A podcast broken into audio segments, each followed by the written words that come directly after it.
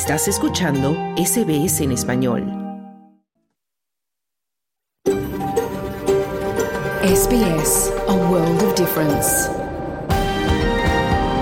You're with SBS Spanish on mobile, online and on radio. Estás con SBS en español, en tu móvil, por internet, en tu radio. Muy buenas tardes y bienvenidos a esta edición de SBS Audio Australia en español en cadena nacional de SBS Audio. Estamos transmitiendo desde este momento para Australia y el mundo, también por internet. Nuestro sitio web es sbs.com.au barra Spanish, por la aplicación SBS Audio y por radio digital. También puedes seguirnos en Facebook, nuestra cuenta SBS Spanish Australia en español. Hoy es viernes 27 de octubre de 2023 y esta tarde te acompañan en micrófonos desde nuestros estudios en el centro de Melbourne, las tierras tradicionales del pueblo Wurundjeri, quien te habla Carlos Colina. Y desde el norte de Sydney, la tierra tradicional Camaraigal, Esther Lozano con las noticias. En SBS Spanish reconocemos la conexión continua e inquebrantable de los pueblos aborígenes y los isleños del estrecho de Torres con sus tierras. Y más adelante en SBS Audio.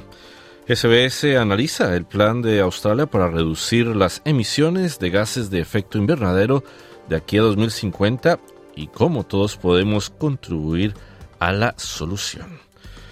Luego de un prolongado receso por la pandemia, regresa a la ciudad de Melbourne, Melbourne Filmoteca, a las salas de cine. El gobierno de Nicaragua cerró la orden de los frailes franciscanos y 16 ONGs más. Traemos además la información deportiva de la jornada, pero primero vamos al boletín de noticias con Esther Lozano.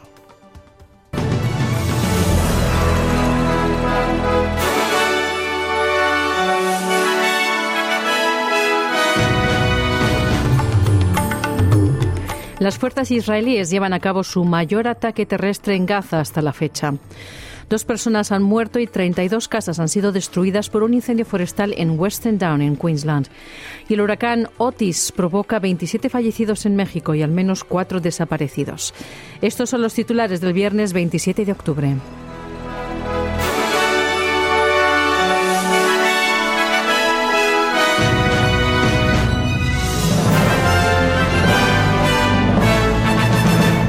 Las fuerzas israelíes han llevado a cabo durante la noche el mayor ataque terrestre en Gaza en su guerra de 20 días contra Hamas. El primer ministro Benjamin Netanyahu dice que las tropas israelíes todavía se estaban preparando para una invasión terrestre total, mientras que Estados Unidos y otros países instaron a Israel a retrasarla, temiendo que pudiera desencadenar hostilidades en otros frentes de Medio Oriente. La Agencia de las Naciones Unidas para los Refugiados Palestinos, UNRWA, dice que pronto podría tener que cerrar sus operaciones en Gaza si no llega combustible al territorio gobernado por Hamas, en medio de una necesidad desesperada de refugio, agua, alimentos y servicios médicos.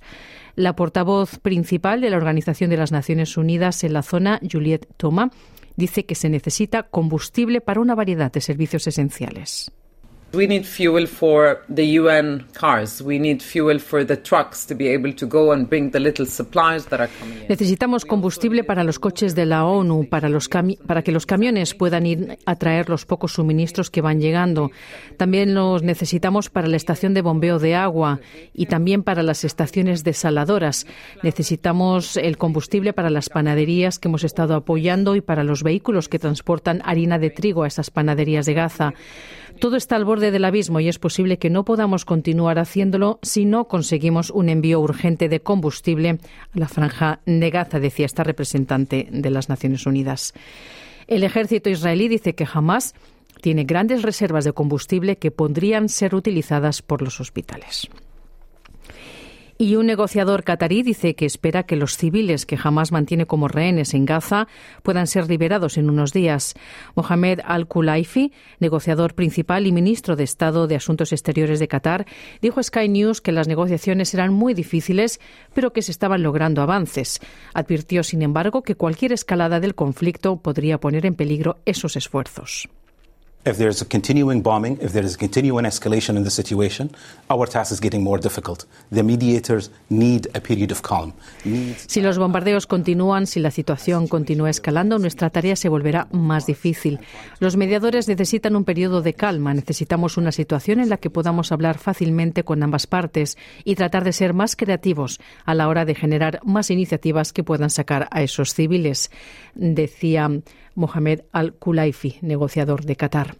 El grupo militante Hamas afirma que los ataques israelíes contra Gaza han matado a casi 50 de los rehenes israelíes que fueron capturados durante un ataque transfronterizo el 7 de octubre. El reclamo, que no ha sido verificado, fue difundido en un comunicado en el canal Telegraph. Los ataques del 7 de octubre de Hamas contra Israel mataron a más de 1.400 personas y 224 fueron secuestradas por militantes de Hamas. Según los informes, más de 7.000 palestinos han muerto en el conflicto. Y aquí en Australia, la ministra de Asuntos Exteriores, Penny Wong, ha rechazado las demandas del Partido de los Verdes para condenar el asedio israelí a Gaza como un crimen de guerra. El senador de los Verdes, Jordan Steele John, pidió a la senadora Wong que calificara las acciones de Israel como un ejemplo de libro de castigo colectivo, pero la ministra Wong se negó, reiterando su llamado a Israel para que proteja las vidas de los civiles mientras se defiende contra Hamas. La senadora Wong dice que la comunidad internacional debe ayudar a trazar una salida a la crisis hacia una solución de dos estados al conflicto. Por su parte, el líder de la oposición, Peter Dutton, dijo a Channel 9 que cree que los verdes han ido demasiado lejos. The Greens have gone too far. Their hatred of Israel, it seems, knows no limits. And los verdes han ido demasiado lejos. Su odio hacia Israel al parecer no conoce límites. Y Hamas es una organización terrorista incluida en la lista. Y están fomentando el odio porque ayer hablé con algunos amigos judíos que en realidad viven con miedo en nuestro país en este momento. Y es total y absolutamente inaceptable. Y lo que están haciendo es avivar ese odio. No toleramos la violencia ni la discriminación contra ningún australiano y los verdes en este momento creo que están jugando juegos políticos y deberían ser condenados con razón por ello, decía Peter Dutton. Cambiamos de asunto. Dos personas han muerto y 32 casas han sido destruidas por un incendio forestal en Western Down, en Queensland. Se ha emitido un aviso de emergencia por un gran incendio forestal de rápida evolución cerca de Mount Isa, en el norte del estado, y se ha instado a la población de la zona a abandonar el lugar de inmediato. El área de advertencia es para Lake Mundara Road, Barramundi Way, The Junction y las pistas y parques alrededor del lago Mundarra, dijeron los servicios de emergencia y bomberos de Queensland temprano el viernes. El jefe del Servicio de Bomberos Rural, Peter Hollier, dijo a ABC News 24 que las condiciones son extremas de cara al fin de semana, especialmente en el oeste de Queensland.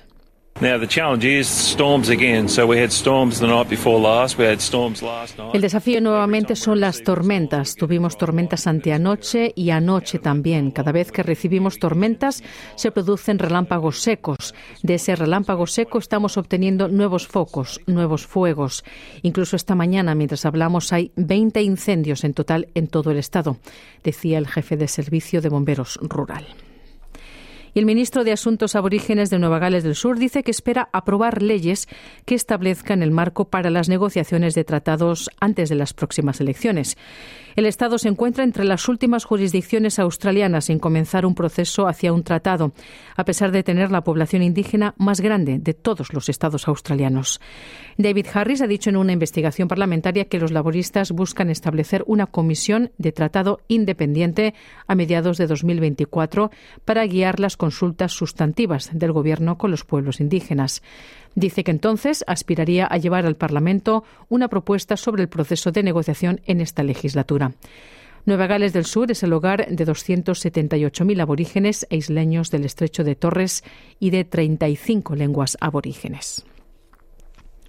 Y los ministros de Salud y Seguridad en el lugar de trabajo se reunirán hoy para determinar si las encimeras de cocina de piedra artificial deberían prohibirse para evitar que los trabajadores desarrollen enfermedades pulmonares mortales. El ministro federal Tony Burke se reunirá con sus homólogos estatales y territoriales para considerar las conclusiones de un informe de Safe Work Australia, encargado a principios de este año, sobre el uso de sílice.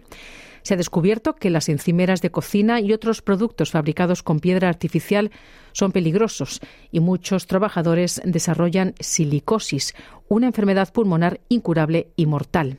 Se estima que 600.000 trabajadores han estado expuestos a este polvo de sílice generado en la minería, la construcción y la manufactura. Y Anthony Albanese insta a Estados Unidos a mantener líneas abiertas de comunicación con China y dice que Australia comprende la importancia del diálogo entre todas las partes.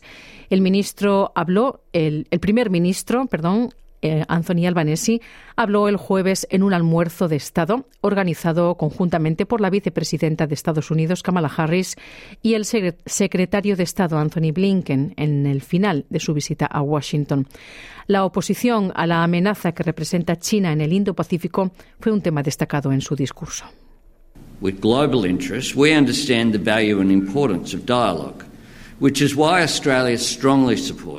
Australia apoya firmemente los esfuerzos de la administración Biden por mantener líneas de comunicación abiertas entre los Estados Unidos de América y la República Popular China.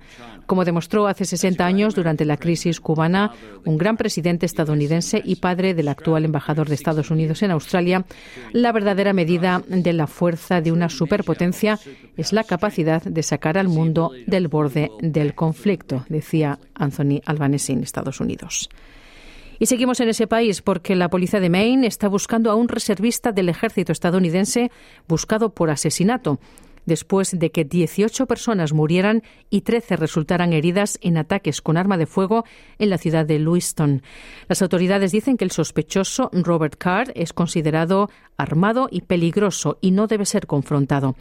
Los investigadores aún no han dicho qué arma o armas utilizó Card en los tiroteos ni cómo las obtuvo. La policía dice que el reservista del ejército estadounidense tiene un historial de problemas de salud mental y ha instado a los residentes a permanecer en casa. Y en Latinoamérica, el gobierno mexicano anunció el jueves que al menos 27 personas han perdido la vida y cuatro permanecen desaparecidas debido al huracán Otis, que alcanzó tierra el miércoles como categoría 5 en el estado de Guerrero, convirtiéndose así en uno de los ciclones más poderosos registrados en la historia del Pacífico. Este representa el primer informe de víctimas tras el aislamiento sufrido por la costa sur de Guerrero, el área afectada por el huracán, que permaneció sin comunicación durante aproximadamente 24 horas después del impacto del huracán. Otis pasó de ser una tormenta tropical a un huracán de categoría 5 en menos de 24 horas, marcando un hecho histórico en su proceso de intensificación.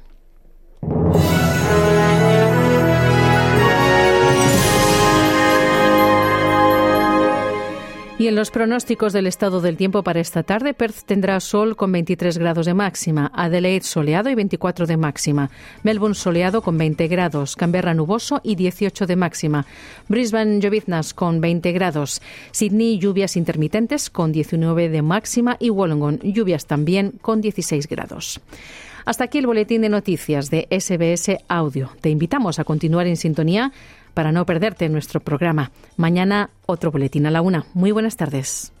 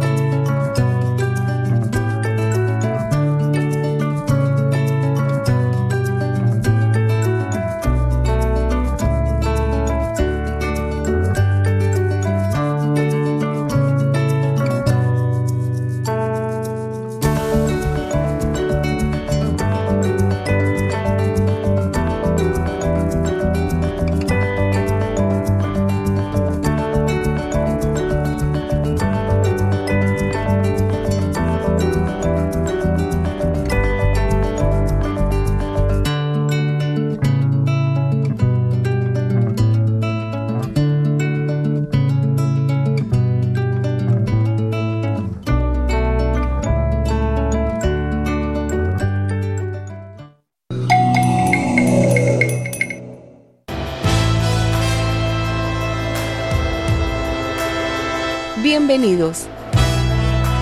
Aquí comienza SBS Audio. Australia en español. Muy buenas tardes y bienvenidos a esta edición de el viernes 27 de octubre de 2023 de SBS Audio Australia en español. Hoy vamos a hablar sobre la decisión del gobierno de Nicaragua de cerrar la orden de los frailes franciscanos. También vamos a hablar del regreso a la ciudad de Melbourne de Melbourne Filmoteca a las salas de cine. Pero primero vamos a hablar sobre el plan de Australia para reducir las emisiones de gases de efecto invernadero.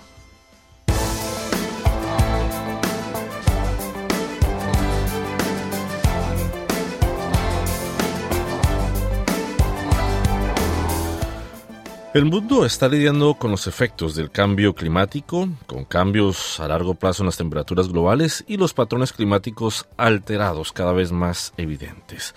Las actividades humanas, como la quema de combustibles fósiles, como el carbón, el petróleo y el gas, para abastecer nuestro mundo moderno han sido el principal impulsor del cambio climático. Reducir la cantidad de emisiones de gases de efecto invernadero producidas por la quema de combustibles fósiles es una acción clave necesaria para frenar los efectos del cambio climático junto con la utilización de más fuentes de energía renovables. Australia tiene un plan de reducción de emisiones a largo plazo y comprender lo que está tratando de lograr puede empoderar a todos, desde los individuos hasta los hogares y las empresas, y así poder trabajar para limitar el calentamiento global y el cambio climático. Esther Lozano nos trae el siguiente informe.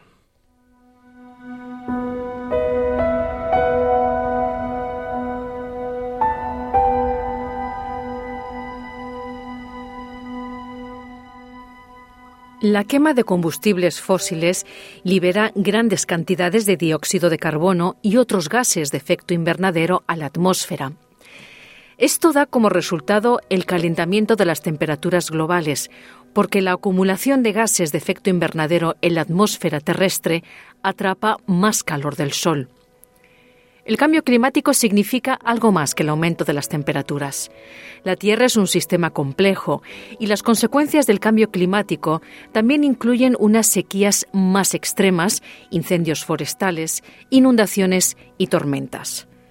El calentamiento de la temperatura marina, el aumento del nivel del mar, el derretimiento de los casquetes polares y los impactos en la biodiversidad son parte del cambio climático y tienen el potencial de amenazar nuestra propia existencia. Reducir el impacto del cambio climático implica reducir la cantidad de emisiones de gases de efecto invernadero y pasar del uso de combustibles fósiles a fuentes de energía renovables, como la eólica, la solar y la undimotriz, producida por el movimiento de las olas del mar. Australia ha puesto en marcha un plan de reducción de las emisiones de gases de efecto invernadero a largo plazo para limitar el calentamiento global.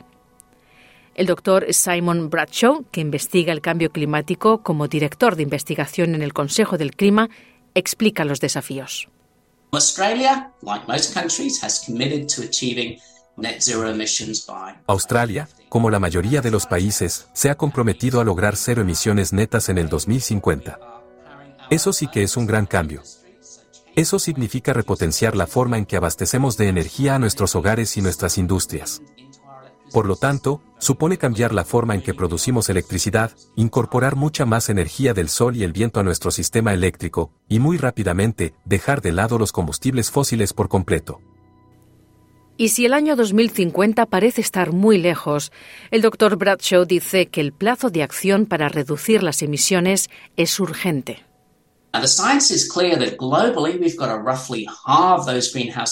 La ciencia es clara en cuanto a que a nivel mundial, durante esta década, tenemos que reducir aproximadamente a la mitad esas emisiones de gases de efecto invernadero y llegar a cero emisiones netas lo antes posible. Tenemos que lidiar con eso urgentemente si queremos tener un futuro seguro y próspero. Y eso significa reducir nuestras emisiones de gases de efecto invernadero lo más rápido posible, lo que comienza con dejar nuestros combustibles fósiles bajo tierra.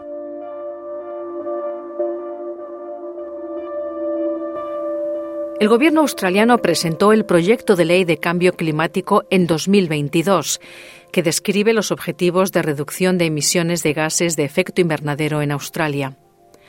Aaron Tang, que trabaja en política climática como investigador afiliado en el Centro para el Estudio del Riesgo Existencial de la Universidad de Cambridge y que también es profesor de doctorado y profesor en la Universidad Nacional de Australia, lo explica.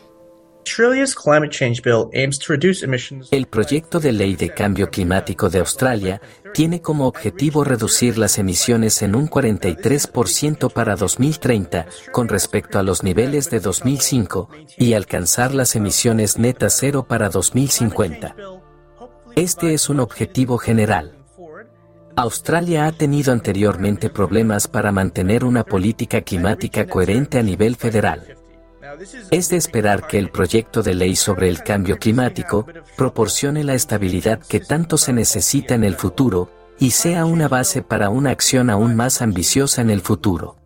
Cero emisiones netas significa lograr un equilibrio global entre las emisiones de gases de efecto invernadero producidas y las emisiones de gases de efecto invernadero eliminadas de la atmósfera. Para alcanzar las cero emisiones netas, el Dr. Tang dice que se requiere invertir en energías renovables. Obtenemos la mitad de nuestra energía de la quema de carbón. Esto emite gases de efecto invernadero a la atmósfera. Invertir en otras formas de producir energía en Australia no solo reducirá nuestras propias emisiones y bajará los precios de la energía, sino que también creará oportunidades económicas en toda la región de Asia y el Pacífico. Podemos ser líderes mundiales en industrias de energía renovable.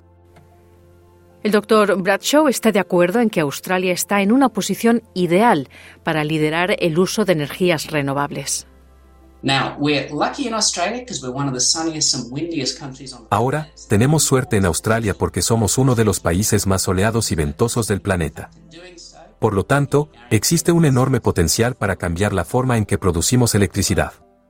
De hecho, al hacerlo, también podemos garantizarnos una energía más asequible y confiable. Y todos tenemos el poder de ser parte de este cambio también. En este momento, la mayoría de los viajes que hacemos son en coches de gasolina y diésel que son contaminantes, y tenemos que pasar a un futuro en el que dejemos nuestros coches y hagamos más de esos viajes a pie y en transporte público. Y por supuesto, las políticas gubernamentales y la inversión van a ser muy importantes para que eso sea posible. Pero también, si todavía necesitamos usar automóviles, que estemos haciendo esos viajes en vehículos eléctricos, y que sean cada vez más asequibles. Además de cómo nos transportamos, hay otras acciones que todos podemos hacer en casa. Una de las mejores cosas que podemos hacer es que si estamos usando gas para cocinar y calentarnos, dejar el gas y utilizar aparatos eléctricos. Por supuesto, reduciremos nuestra contribución a las emisiones, porque el gas es un combustible fósil contaminante, y también podemos hacer que nuestros hogares sean más saludables, ya que, cada vez hay más evidencia de que quemar gas en nuestros hogares, conlleva riesgos muy significativos para la salud. El doctor Tang también dice que las decisiones individuales colectivas pueden marcar una diferencia positiva en la reducción de emisiones. Haga lo que pueda. Hay muchas acciones útiles. Podría instalar paneles solares en su casa, comer menos carne, cambiar los servicios bancarios o de jubilación y, por supuesto, votar. Comience con algo que funcione para usted y construya a partir de ahí. El otro aspecto de las emisiones netas cero es ver cómo eliminar las emisiones de gases de efecto invernadero de la atmósfera. Algo que aún no se discute ampliamente es la necesidad de eliminar los gases de efecto invernadero de la atmósfera, no solo detener sus emisiones. Simplemente hemos puesto demasiado en la atmósfera para que dejar de emitir sea suficiente. Sin capacidades para eliminar, es mucho más difícil alcanzar las emisiones netas cero. Preservar y proteger la biodiversidad del mundo también es importante, dice el doctor Bradshaw, porque es parte del sistema de soporte vital del planeta. Necesitamos proteger los ecosistemas, los preciosos bosques y otros entornos increíbles que hay por toda Australia, y que son tan importantes para mantener un clima seguro y habitable para todos nosotros, y proteger la biodiversidad con toda su importancia.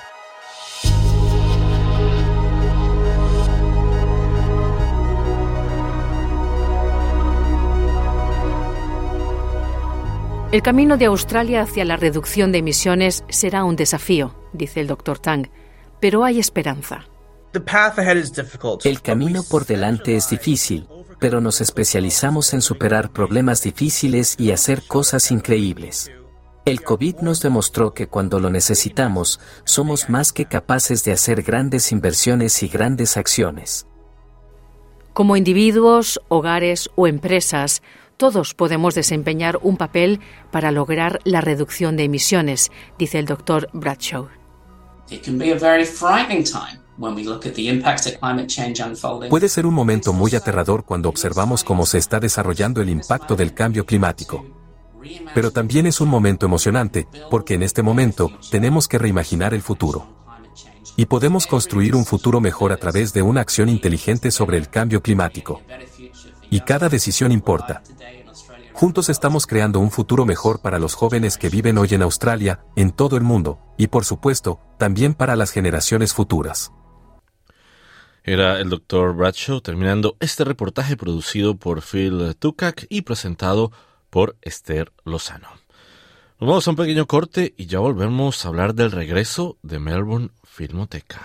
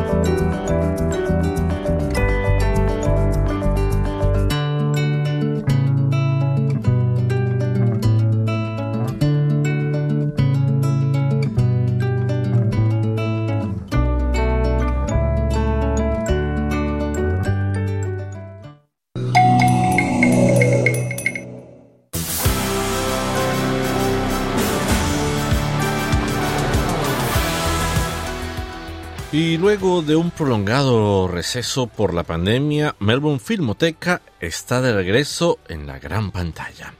Luego de varias reuniones y consultas, Melbourne Filmoteca vuelve con un evento especial que incluirá la actuación de Son de México Ballet Folclórico Australia en el marco de la proyección del premiado documental Nuestras Voces, producido por Latin Stories Australia, seguida de una sesión de preguntas y respuestas. El acto tendrá lugar mañana, sábado 28 de octubre, en el Sun Theatre de Yarraville eh, y comenzará a eso de las 4 y 30 de la tarde. La directora de Melbourne Filmoteca, Eliana Jones, precisamente visitó nuestros estudios aquí en Melbourne. Gracias, Carlos. Es un placer volverte a ver, venir a los estudios una vez más. Creo que la última vez que estuve aquí fue el 2019 y para mí es un placer estar contigo. Muchas gracias por la invitación. Bueno, bienvenida nuevamente y con muchos cambios. Hemos pasado por periodos también difíciles, no solo a nivel político, económico, sino que la pandemia dejó muchas consecuencias y una de esas consecuencias es que, por ejemplo, las salas de cine no se volvieron a llenar eh, la gente empezó a hacer streaming, empezó a ver las películas por televisión, digamos que hay un sentido de inseguridad cuando está en una sala reunido, pero poco a poco se vuelve a abrir ese espacio, se vuelve a abrir, la gente vuelve a retomar, vuelve a ser parte fija de lo que es la experiencia de estar en una sala de cine que no te lo cambia absolutamente nada.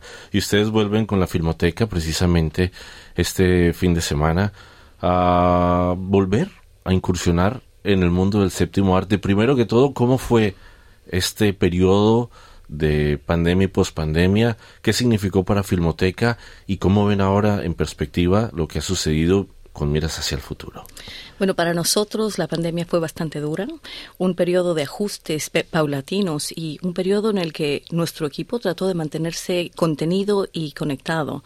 A nosotros nos hacía mucha falta estar conectados con el, con el público. Como tú dices, nada es mejor que tener la experiencia de, de ver una película de forma colectiva. El poder entrar a la sala de cine, antes de entrar a la misma película, el poder comentar lo que tú sabes de la película o lo que te han contado y salir después de ver la peli y decir qué es lo que te ha gustado, si has reconocido a alguien que tú tienes en tu vida, alguien que, alguien que conoces y crear esas conexiones que solo pasan en el cine. Bueno, más allá de esas conexiones, ah, es una experiencia que le ha dejado no solo a los hispano-latinoamericanos, sino también a los australianos ese conocimiento, ese poco conocimiento de cada región de, de nuestra Hispanoamérica. ¿Qué ha significado para vos compartir con Australia ese pedacito de tierra de Latinoamérica o Hispanoamérica. Primero un honor, ¿no? Y también una misión de poder mostrar eh, los matices que tenemos entre, todos los países. Si bien tenemos la conexión del lenguaje eh, como algo que nos conecta, hay muchas cosas de la cultura, de las historias que, que tiene cada país, que no, no son a veces eh, compartidas, pero son reconocidas. Para nosotros era importante poder traer películas que no llegaban normalmente al mainstream de Australia. Y al hacer eso, hacíamos dos cosas. Primero, ponernos al día de las cosas, de las nuevas proyecciones en nuestros países, en los países que dejamos. Y también hacíamos eh, un espacio de exhibición para las producciones de esos lugares, ¿no? El darles el espacio para que la gente conozca las historias que son vigentes. Yo eh, emigré de Bolivia como hace 24 años. Y para mí, digamos, es me da un poco de pena no saber qué, son las nuevas producciones bolivianas, pero para mí es importante enterarme de qué está, qué está pasando allá y poderlos traer acá.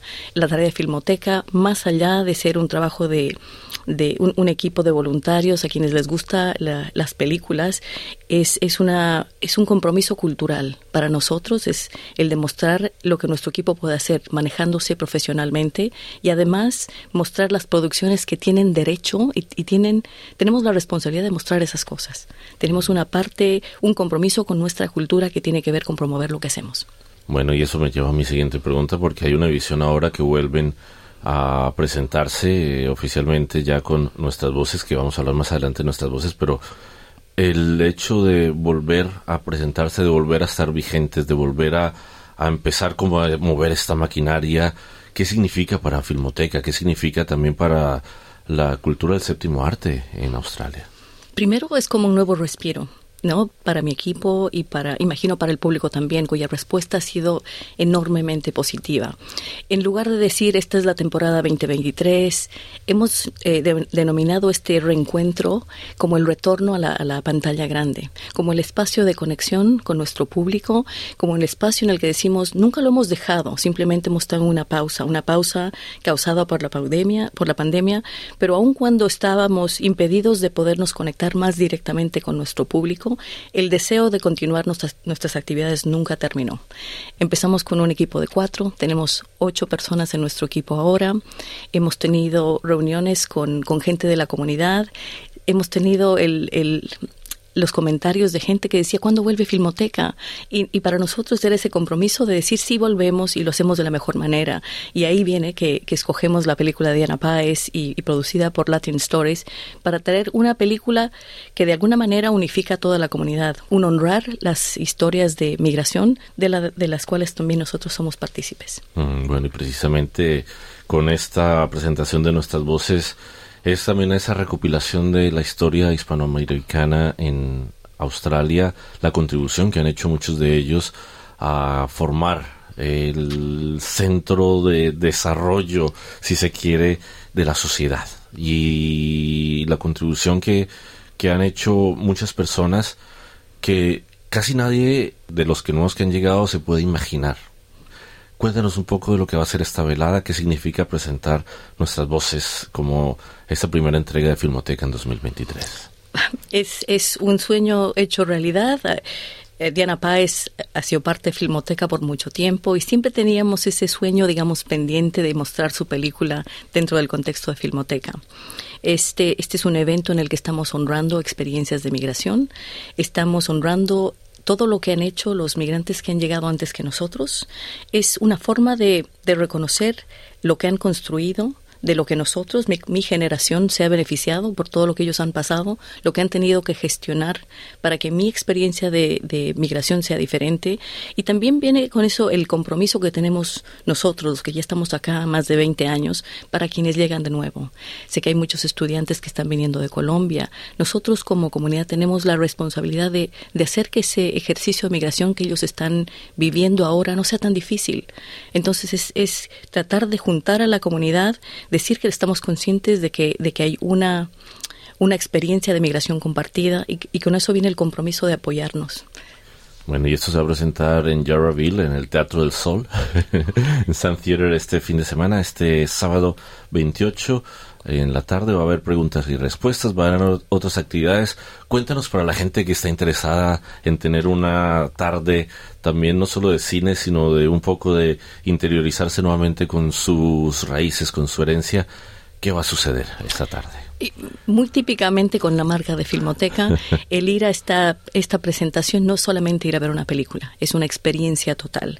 Tenemos la participación y patrocinio de Son de México, es un ballet folclórico mexicano, es nuevo aquí en, en, Melbourne, ellos van a presentar una, una demostración de, de baile. Además va a haber una, una, bebida a la entrada y, como tú dices, un panel de, de preguntas y respuestas con la directora de la, de la película, con gente que ha estado involucrada en la producción de la misma película. Y la idea es que el público pueda tener esa conexión directa con quienes han producido esa, esa película. En ese sentido, el experimentar también una nueva era para Filmoteca, partiendo de la base de esta película, ¿qué constituye personalmente para Eliana como directora y qué piensa de lo que puede ser ahora Filmoteca en, digamos, en esta nueva era o en esta nueva época de pospandemia? Pues tenemos que empezar a visualizar eh, modos de reinventarnos, de hacer que nuestras actividades sean más sostenibles, de hacer que nuestra conexión con el público no sea simplemente que nosotros organizamos eventos y que el público viene a ver los eventos, sino más bien una conexión más directa en el que el público, los seguidores, están directamente involucrados con lo que hace Filmoteca. Una de las iniciativas que tenemos este año, por ejemplo, es ir a la parte regional. La película de Diana Páez y de Latin Stories va a ir a visitar a Ballarat el 19 de noviembre. Es una cosa que teníamos pensado hace mucho tiempo y que este año se va a hacer realidad. También estamos pensando involucrar a, los seguidores de Filmoteca de manera que puedan ellos también ser agentes de Filmoteca, darnos a conocer qué películas están vigentes en sus países de origen, qué contactos tienen con directores o gente que está involucrada en la producción de esas películas.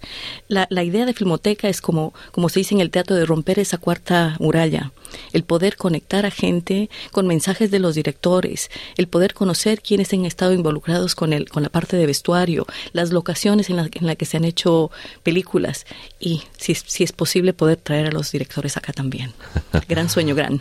Fantástico. Bueno, para la gente que pronto acaba de llegar a Australia, no conoce Filmoteca, quiere involucrarse, quiere saber un poco más de las actividades que estén realizando, de las presentaciones que pueden estar haciendo, ¿dónde pueden encontrar esa información? Lo mejor es que vayan a nuestra página web, eh, Melbourne Filmoteca, van a encontrar quienes son parte del equipo y pueden mandarnos un mensaje. estamos atentos a, las, a las sugerencias.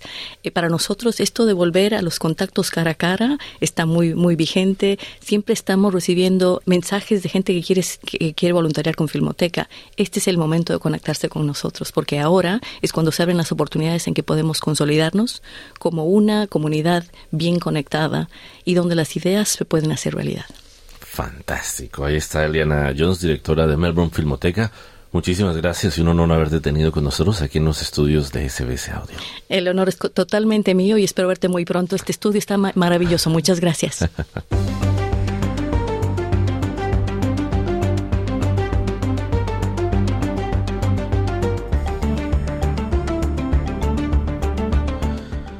Encontrar vivienda asequible es un gran reto para muchas personas aquí en Australia. Los expertos advierten que ahora los estafadores que se dedican al sector del alquiler son cada vez más sofisticados. En Tasmania, por ejemplo, Cody Filippono y su pareja han estado buscando sin descanso un lugar al que llamar hogar.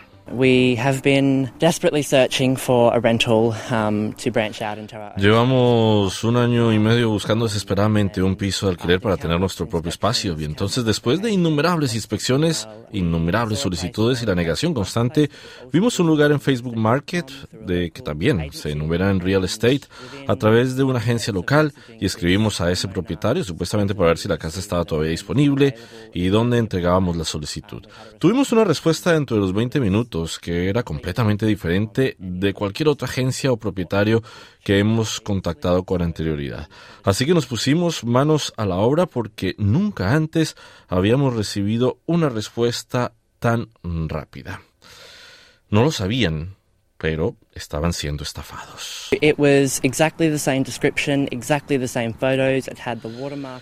Era exactamente la misma descripción, las mismas fotos que tenían la marca de agua en las fotos de la agencia, solicitó la documentación que normalmente se pediría para un alquiler, incluso hizo un formulario de solicitud que se parecía bastante a otros que he llenado antes.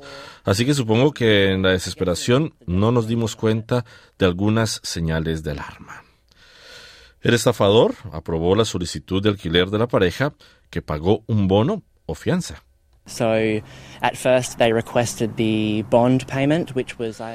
Al principio solicitaron el pago de la fianza, que fue creo un total de 1.840 dólares que habíamos enviado a través de su cuenta bancaria el día sábado. Y al día siguiente solicitaron las dos semanas adicionales de alquiler que equivalían a 940 dólares. Entonces llegó la primera bandera roja.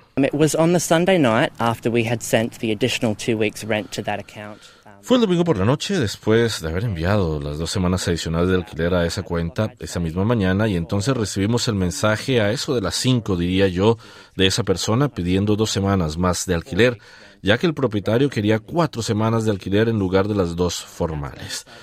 Fue entonces cuando empezamos a darnos cuenta de que podría tratarse de una estafa. En cuanto le pidieron más dinero, Filipono se puso en contacto con el banco donde estaba la cuenta del estafador y la marcó. Para entonces ya le habían estafado 2.780 dólares.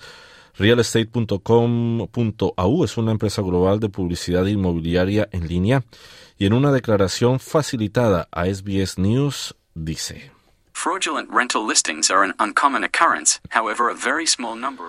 Los anuncios de alquiler fraudulentos son un hecho poco común. Sin embargo, un número muy pequeño de anuncios fraudulentos for lease by owner han aterrizado en nuestro sitio y otras plataformas inmobiliarias. Esto es muy preocupante ya que la privacidad y la seguridad de los consumidores es una prioridad absoluta. Siempre actuamos con rapidez para eliminar cualquier anuncio fraudulento que identifiquemos y junto con nuestros clientes informamos de forma proactiva a los inquilinos que puedan haber consultado un anuncio fraudulento sin saberlo. El Real Estate Institute of Australia es el organismo profesional del sector inmobiliario australiano. Su presidente, Hayden Groves, afirma que los agentes deben estar alerta ante las estafas. Los agentes inmobiliarios están sobre aviso después de esa estafa en particular, asegurándose de que permanecen vigilantes y se comportan de una manera profesional que mitiga el posible riesgo para el consumidor y el público restante y asegurarse de que están haciendo lo correcto, siguiendo la ley, asegurándose de que no están poniendo al público en riesgo. El Servicio de Apoyo Cibernético y de Identidad sin ánimo de lucro, ID Care, tramita en la actualidad más de 700 casos de estafa por alquiler.